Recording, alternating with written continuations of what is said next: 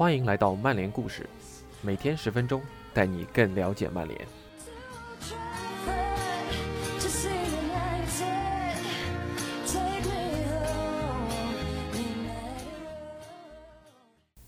今天的曼联故事，我们继续 TA 英超六十星的系列。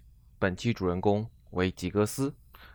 要不是因为私人原因，英超名人堂的第一期，他和希勒将会是毫无争议的人选。但抛开这些，我们应该怎么去理解吉格斯这个人呢？感谢不懂球专栏 CD 老师的辛勤付出。以下是今天的内容：瑞恩·吉格斯，你几乎就是整个福格森时代。T.A. 瑞恩·吉格斯的故事应该从哪里讲起呢？吉格斯之于英超，就像是一块写满了荣誉的丰碑。在英格兰足球历史上，只有两家俱乐部拿到的冠军数量比他作为一个球员要拿的更多，其中还有一家俱乐部是他自己效力的球队。他赢得了三十四座冠军奖杯，成为了英国足球史上。获得荣誉数最多的运动员。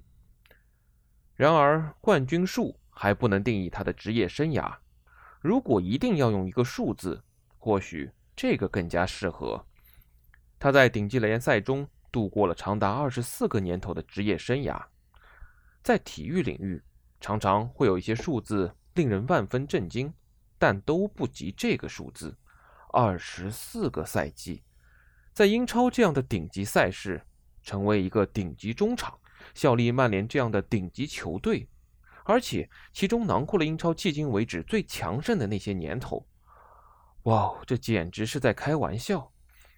所有关于吉格斯足球遗产的讨论，都会不可避免地落脚在他漫长的职业生涯上，以及他绵延四分之一个世纪的职业生涯背后所展现出的那些良好品质。这自然没错。但对吉格斯生涯的总结显然不能只是这些内容。在讨论一些宏大的问题之前，吉格斯的职业生涯中还有一些细小的地方也值得了解。正是这些没有那么宏大的话题，让吉格斯在退役这么多年后，依旧在这份榜单上如此靠前的位置，能够拥有一席之地。首先，吉格斯的盘带技巧出色。如今这样的形容词一般都会让人有带球花哨之类的联想，而在当时，吉格斯出色的盘带技巧来自于一种更令人着迷的特点：他的速度像是一只天才的猎犬，而同时也具备像顶级物理学家一样的计算能力。他可以在半秒内完成细微而精准的变速、变向，甚至是改变重心。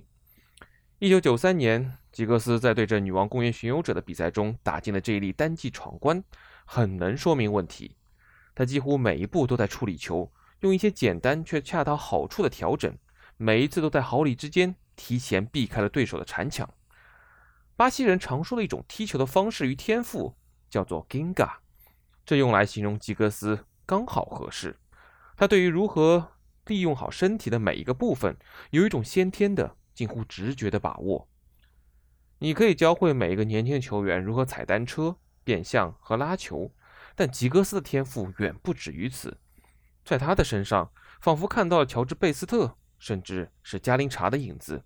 他会用与前辈们相同的方式折磨防守他的对手，用自己的臀部做出一个假动作，再用自己的脚做出完全相反的假动作。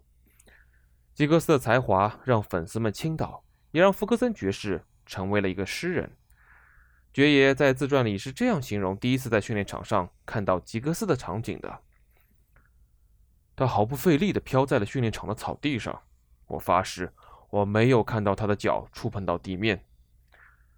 福格森还有过一个令人难忘的比喻，他说吉格斯像是一只在风中追逐银纸的猎犬，将吉格斯那种毫无桎梏的天赋形容得淋漓尽致。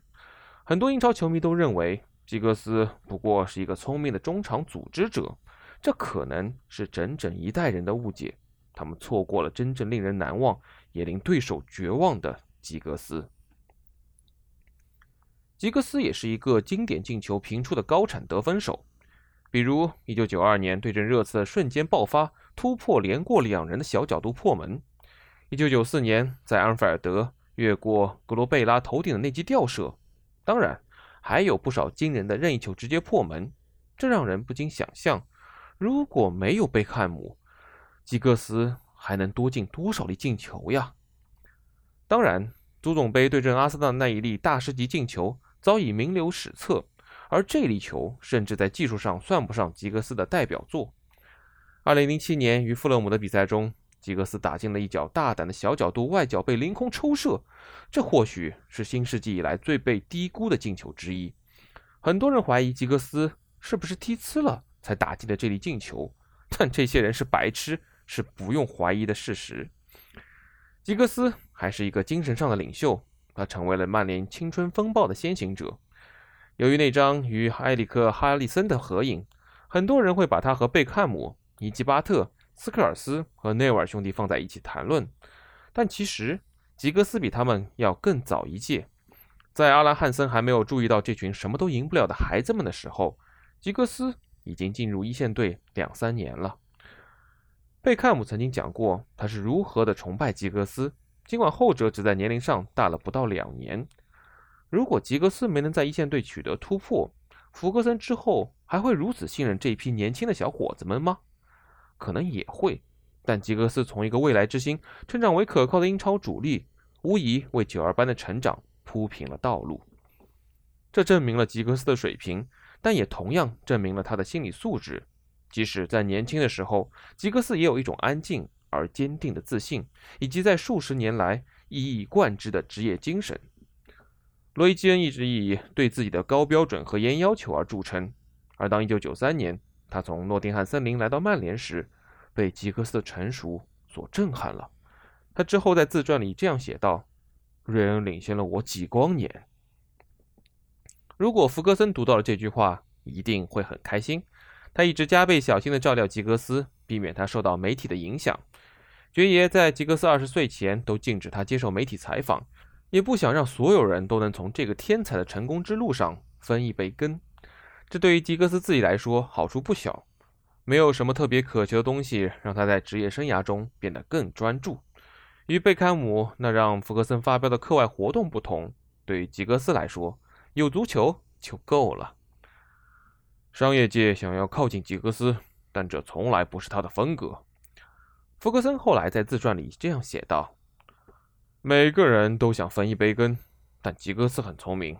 他对所有想要合作的人说：‘去找我教练吧。’他找到了一种方式，把拒绝别人的事情都交给了我。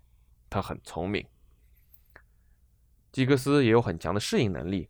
对于他那一代球员来说，在经历了九零年代的经验与辉煌后。”很容易在职业生涯的中期迷失了方向。边锋的腿筋受了一次伤，损失了一两码的速度，然后一步步成为球队之中无关紧要的人。然而，吉格斯的故事并没有按照这个方向发展。在福格森的关照和瑜伽的指导下，吉格斯转型成了一个中场中路球员，开始从更深的位置影响比赛。吉格斯算是天生的适应这个角色吗？可能会有一些些的影响。但他的确已经不是球队首发中的首选了。从2008年转型开始，一直到他2014年退役，他没有任何一个赛季的首发次数超过二十次。当然，这也和他的年龄有关，毕竟2008年的时候他已经35岁了。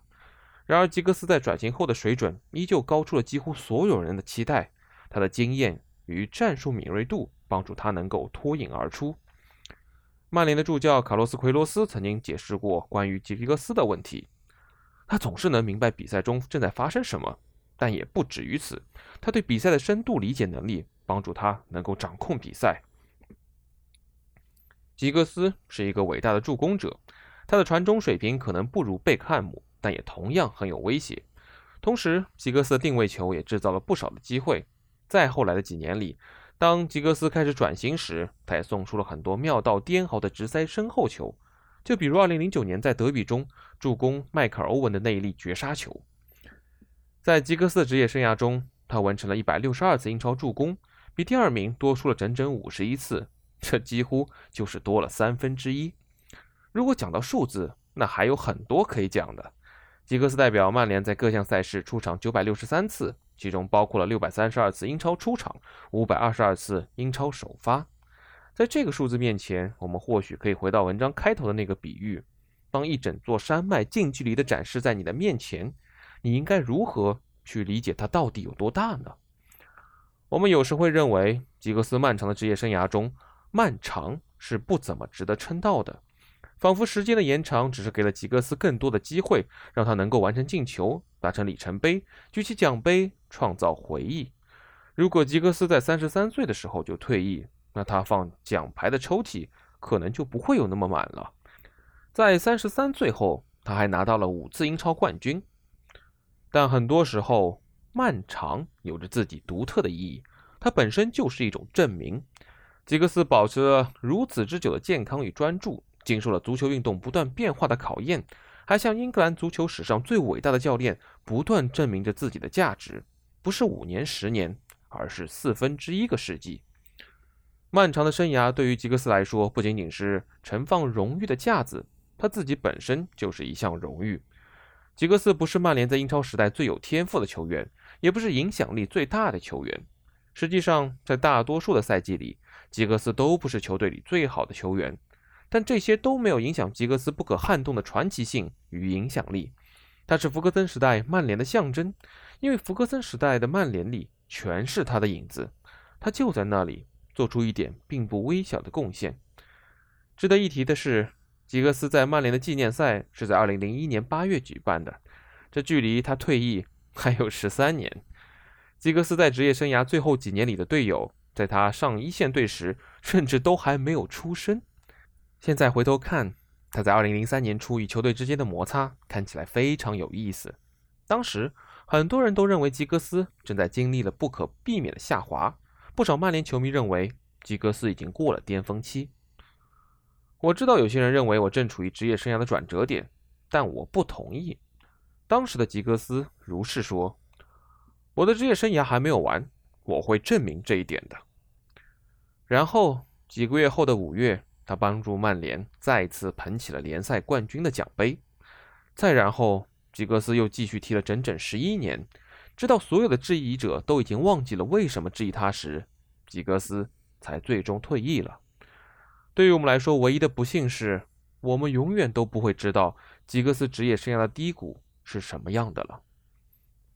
以上就是今天的内容，感谢您的收听，我们明天再见。